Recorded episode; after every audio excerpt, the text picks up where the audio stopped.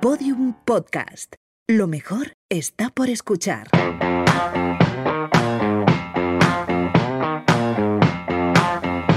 Mañana empiezo. Temporada 6.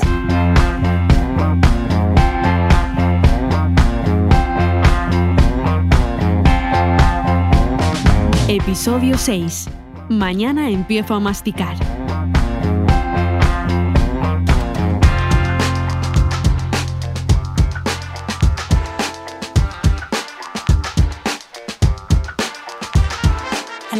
La importancia de una correcta masticación a todos los niveles, digestivo, nutricional, psicológico, pero sin duda una de las claves de la masticación es una correcta salud bucodental. Cuidar nuestros dientes y encías sigue siendo importante en este momento tan delicado que vivimos desde la llegada del COVID. Hoy contamos con la presencia de Ignacio Pastor Tortosa, que es odontólogo ortodoncista de la Dirección Asistencial de Sanitas Dental. Ignacio, ¿ahora mismo es seguro ir al dentista o es mejor esperar un poco si lo que nos pasa no es urgente? Pues eso es una buena pregunta, Elia, porque la realidad eh, es que muchas personas actualmente tienen esta inquietud, este miedo. Incluso algunas están cometiendo el error de no acudir al dentista eh, precisamente por esos miedos. Y la realidad es que las clínicas dentales que cumplan con todas las medidas de seguridad necesarias sí que son espacios lo suficientemente seguros.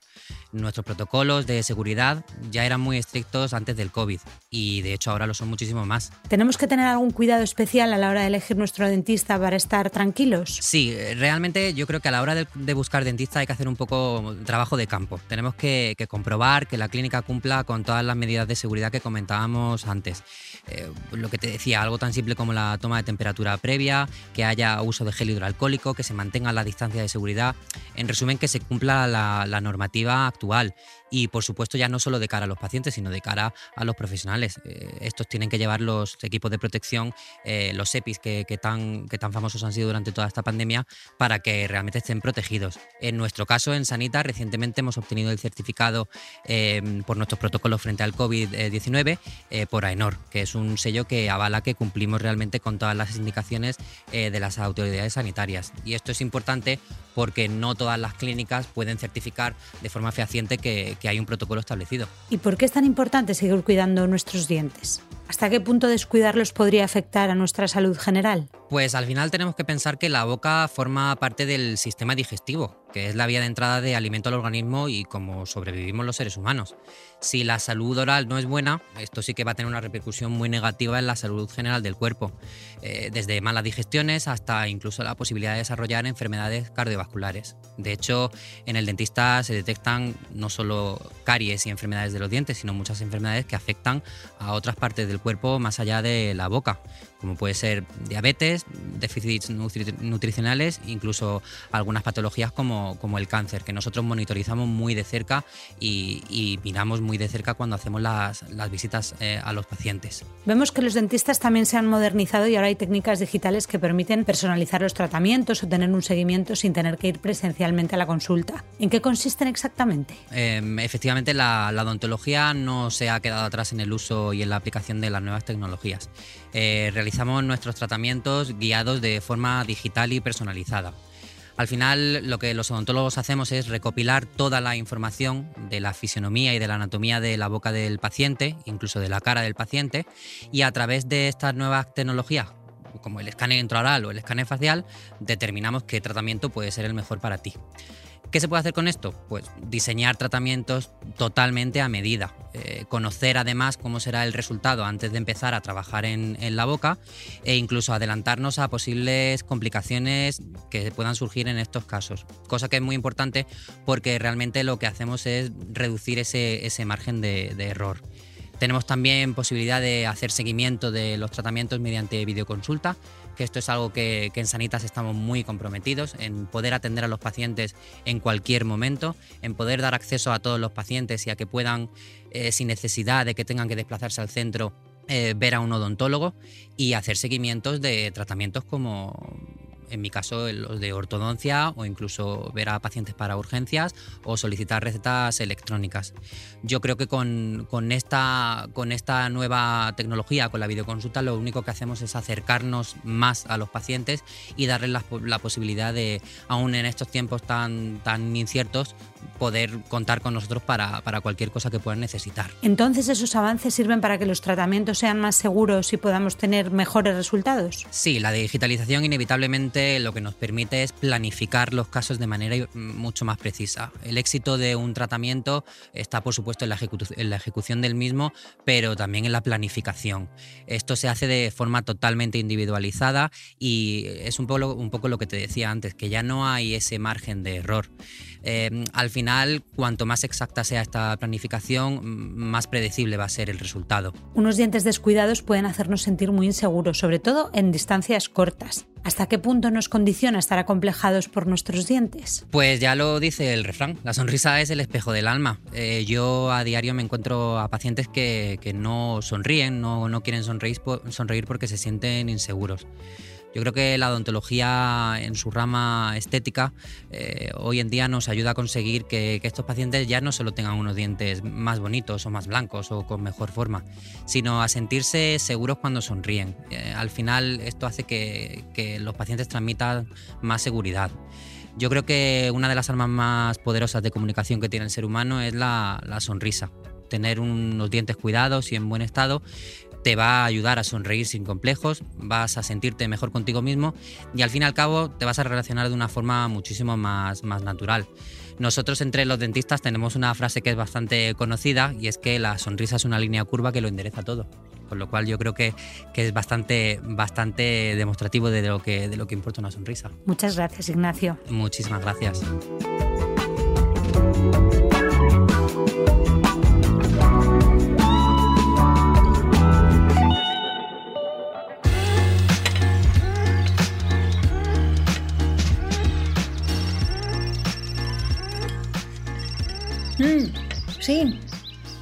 Dame un segundo, Ani. Que justo me pillas terminando de comer.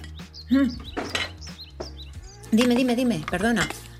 Nada, no, no, no, no te preocupes. Estoy estoy súper acostumbrada, hija. Sí, como en cinco minutos siempre y delante del ordenador. Como los pavos. Sin masticar, hija. Ya, ya, ya, no me regañes, Ana, que ya lo sé, que es muy malo, pero ¿qué quieres que te diga? Mira, encima tengo una muela fatal, no tengo tiempo para ir al dentista. Bueno, le he anulado ya tres o cuatro veces.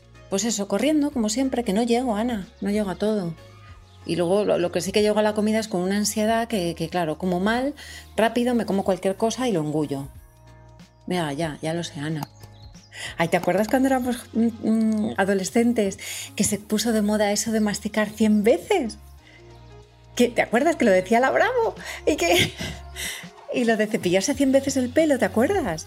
Que estábamos obsesionadas con masticar, contábamos 99 y 100. Y lo del pelo, bueno, madre mía, la de disgustos que me he llevado yo, porque con los rizos se me quedaba el pelo que parecía yo un, chupachus, madre mía. Sí, si es que tienes razón, Ana, que no serán 100 veces, pero por lo menos masticar, que es que yo engullo, trago como una boa.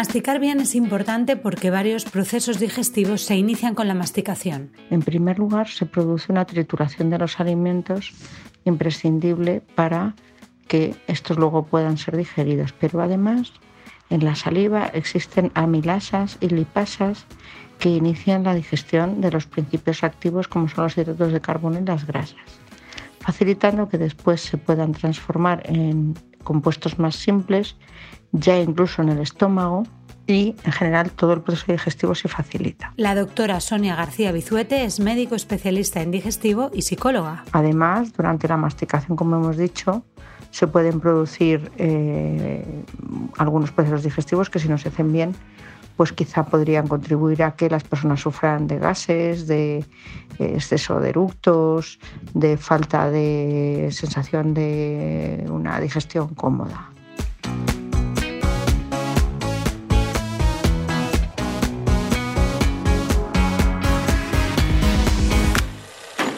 coger la comida y marcharnos. Sé sincero, ¿hay comida o no? ¿Qué había en la caja? Allí la llevaba. Ellos siempre andan con comida. Un animal come para vivir. Los humanos viven para comer. Siempre se ha dicho que nunca falta un roto para un descosido. Una versión actual del refrán podría ser que nunca falta una aplicación móvil para un buen propósito. Los que no tengan ganas de contar lo tienen fácil. La app 20 Minute Eating nos ayuda a llevar el ritmo adecuado y enseña a controlar el tiempo que debes emplear en masticar. Se trata de una especie de entrenamiento cronometrado para que cada comida dure 20 minutos.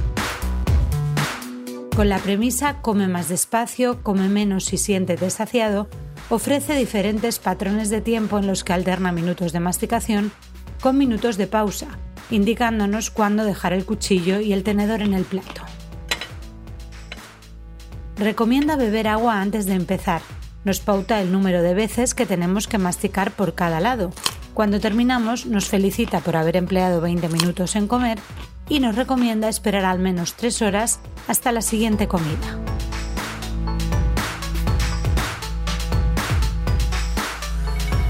Siempre se habla de la relación entre masticar correctamente y el control del peso. ¿Por qué? La masticación es el primer paso de la digestión. Realizarla de forma lenta siempre influye positivamente pues, en la sensación de saciedad y sobre todo porque también las, en el descenso del peso. Durante la masticación se envían señales al cerebro que indican que esa comida debe terminar. Al tragar habiendo realizado muy poca masticación, habiendo masticado poco, la llegada de esa señal se demora, teniendo como consecuencia un aumento en la ingesta y por ende un aumento de peso. La nutricionista Anabel Fernández Escuredo nos explica que en la saciedad intervienen también las hormonas. Eh, la grelina es la hormona que activa el apetito y la leptina la hormona de la saciedad. Y ellas envían la señal al estómago de que está lleno. El proceso dura por lo general 20 minutos, por lo que el comer despacio le damos al cerebro el tiempo necesario para recibir eh, esa señal. Estas dos hormonas, la grelina y la leptina, juegan un papel clave en lo que es en la gestión del apetito y deben de estar en equilibrio. ¿Hay un número mágico? Como el arte de la masticación es una práctica milenaria que da excelentes resultados, se aconseja que para tener una salud extraordinaria y bajar de peso, pues sería necesario masticar un mínimo de 50 veces e ir aumentando gradualmente hasta 100 veces. Eso es lo que dice alguna bibliografía. Eh, ¿Qué ocurre? Que, mm, hombre, sería interesante a lo mejor empezar masticando un mínimo de 20 veces e ir aumentando poco a poco. ¿Y hay estudios que lo corroboran? Así, mm, pues bueno, los estudios consiguieron demostrar que aquellas personas que masticaban 40 veces tuvieron un efecto positivo sobre la saciedad después de la comida. Estamos hablando de la sensación de tranquilidad que, viene entre una comida y otra, eh, porque estamos hablando de la saciedad postpandrial, en comparación con aquellos que masticaban su comida solo 15 veces.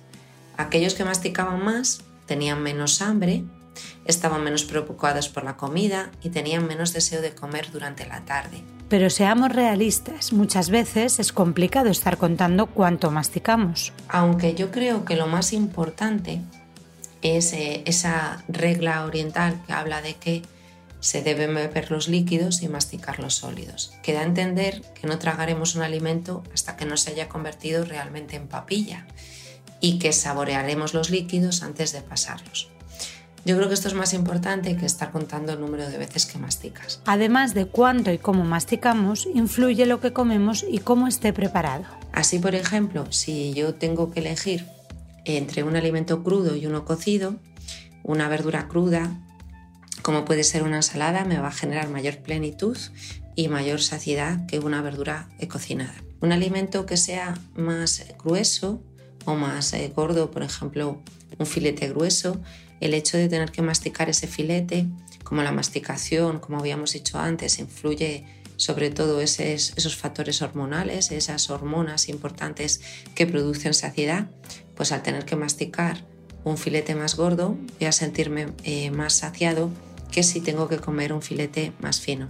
También la situación que nos rodea en el momento de comer. Y es muy importante también pues el hecho de cómo lo estás haciendo, si lo estás haciendo delante de la tele, del ordenador, del móvil o leyendo el periódico. Quizás sería muy interesante pues no hablar durante la comida, hablar antes o después, no comer delante de la televisión, el ordenador, el móvil, etcétera, porque así vas a aumentar el número de veces que masticas poco a poco progresivamente.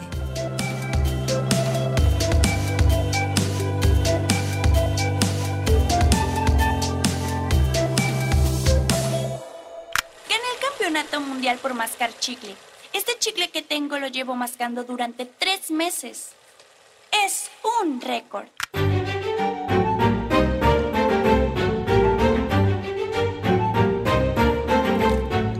Nos han enseñado que hacer ruido masticando no es de buena educación, pero hasta esa posibilidad tiene seguidores en las redes sociales. Tras las siglas ASMR hay toda una tendencia que arrasa en YouTube. En castellano significa respuesta sensorial meridiana autónoma y quienes lo practican hablan de pequeños orgasmos cerebrales. No es otra cosa que una sensación placentera que se produce ante determinados estímulos visuales y auditivos. Pues bien, el sonido de masticar es uno de ellos y hay todo un movimiento en la red de vídeos de gente masticando para deleite de sus sensoriales seguidores, para gustos, colores.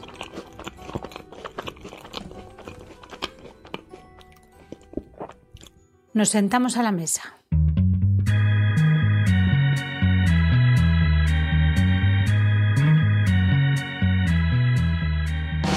Es importante que partamos de una idea clave para entender este proceso.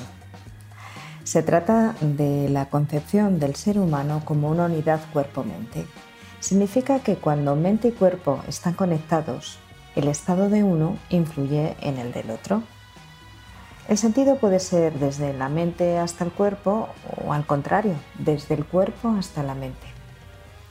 Así, si mi mente está relajada, puede favorecer que mi cuerpo se relaje, pero también puede ocurrir en el otro sentido y lograr serenar mi mente tan solo si relajo mi cuerpo. Para todo esto, tan solo es preciso que yo sea consciente de ello y que conecte ambos, mente y cuerpo. Francesca Roman es psicóloga clínica y directora de Centrum Psicólogos. ¿Cómo se traduce esta conexión en el acto de comer? Imaginemos que a la hora de comer lo hacemos, por ejemplo, de pie o sentados en una posición de desequilibrio, no sé, nerviosos. ¿Va a estar nuestra mente tranquila? Obviamente no. Pero, mm, ¿qué ocurre si a la hora de comer nuestra mente está acelerada o inquieta? ¿Cómo influye? Pues lo que va a ocurrir es que nuestro cuerpo va a estar también acelerado, inquieto, intranquilo. Y es probable que una de las primeras consecuencias de esta inquietud sea que mastiquemos precisamente de una manera más rápida, y deficiente. Por eso también es importante que nos sentemos a la mesa de una forma determinada. En primer lugar, que nuestro cuerpo esté en una posición estable, preferentemente en una silla con respaldo, sintiendo como nuestro cuerpo está en contacto con la silla. Los pies eh, deberían estar bien colocados en el suelo. Una vez estamos sentados de esta posición, es importante que respiremos, quizá, si nos encontramos todavía un poco acelerados, para intentar lograr un poquito más de tranquilidad.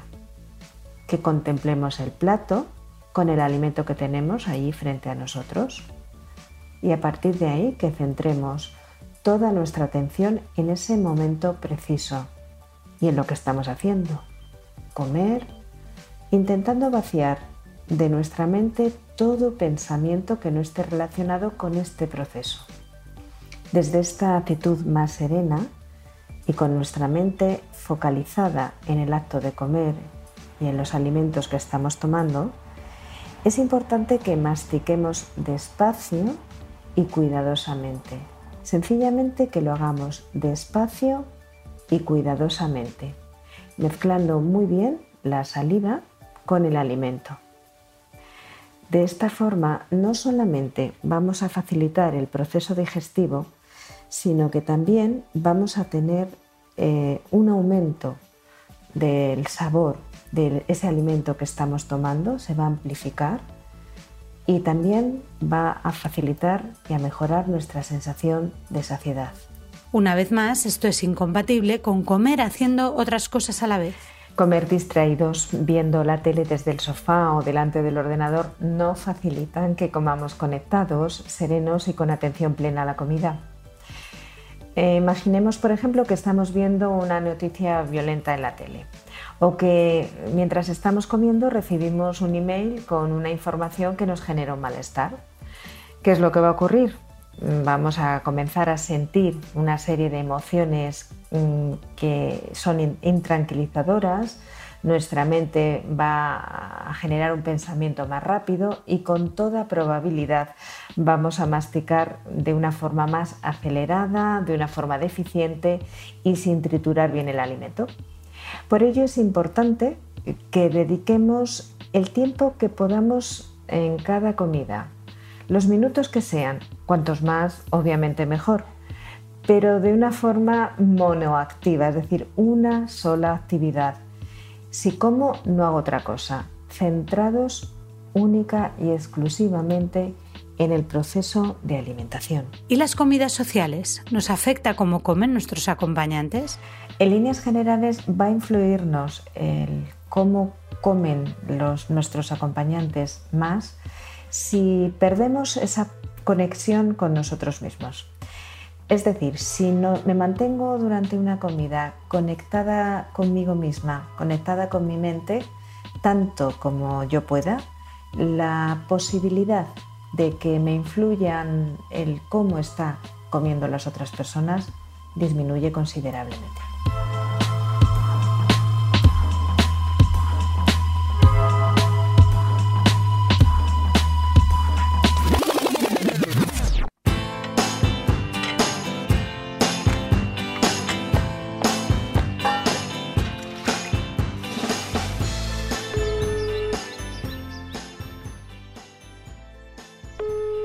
Ay, perdona, que he visto que me has llamado y no te he podido coger, que estaba comiendo, Ani, perdona.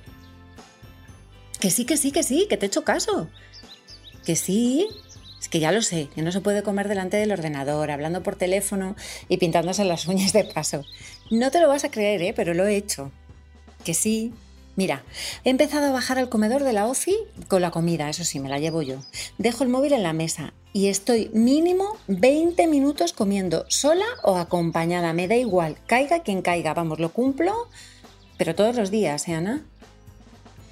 Sí, oye, oye, ¿y sabes que además eh, masticando tantas veces me lleno mucho antes? O por lo menos soy consciente mm, de que me lleno, ¿sabes? Porque antes como engullía, pues ni me fijaba yo comía, comía, no me daba ni cuenta de lo que comía y siempre acababa comiendo mucho más y, peor. Madre mía, Ana, pero ¿quién me lo iba a decir a mí? A los 40 aprendiendo a masticar, vamos.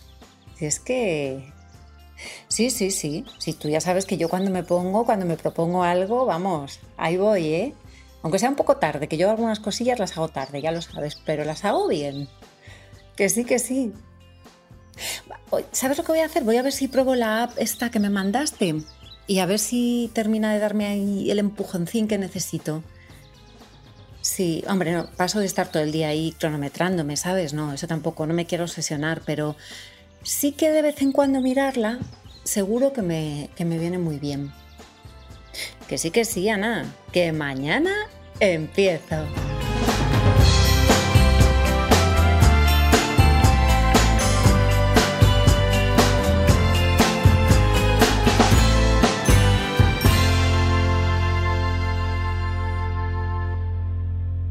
Escucha todos los episodios de Mañana Empiezo en podiumpodcast.com y en nuestra aplicación disponible para iOS y Android.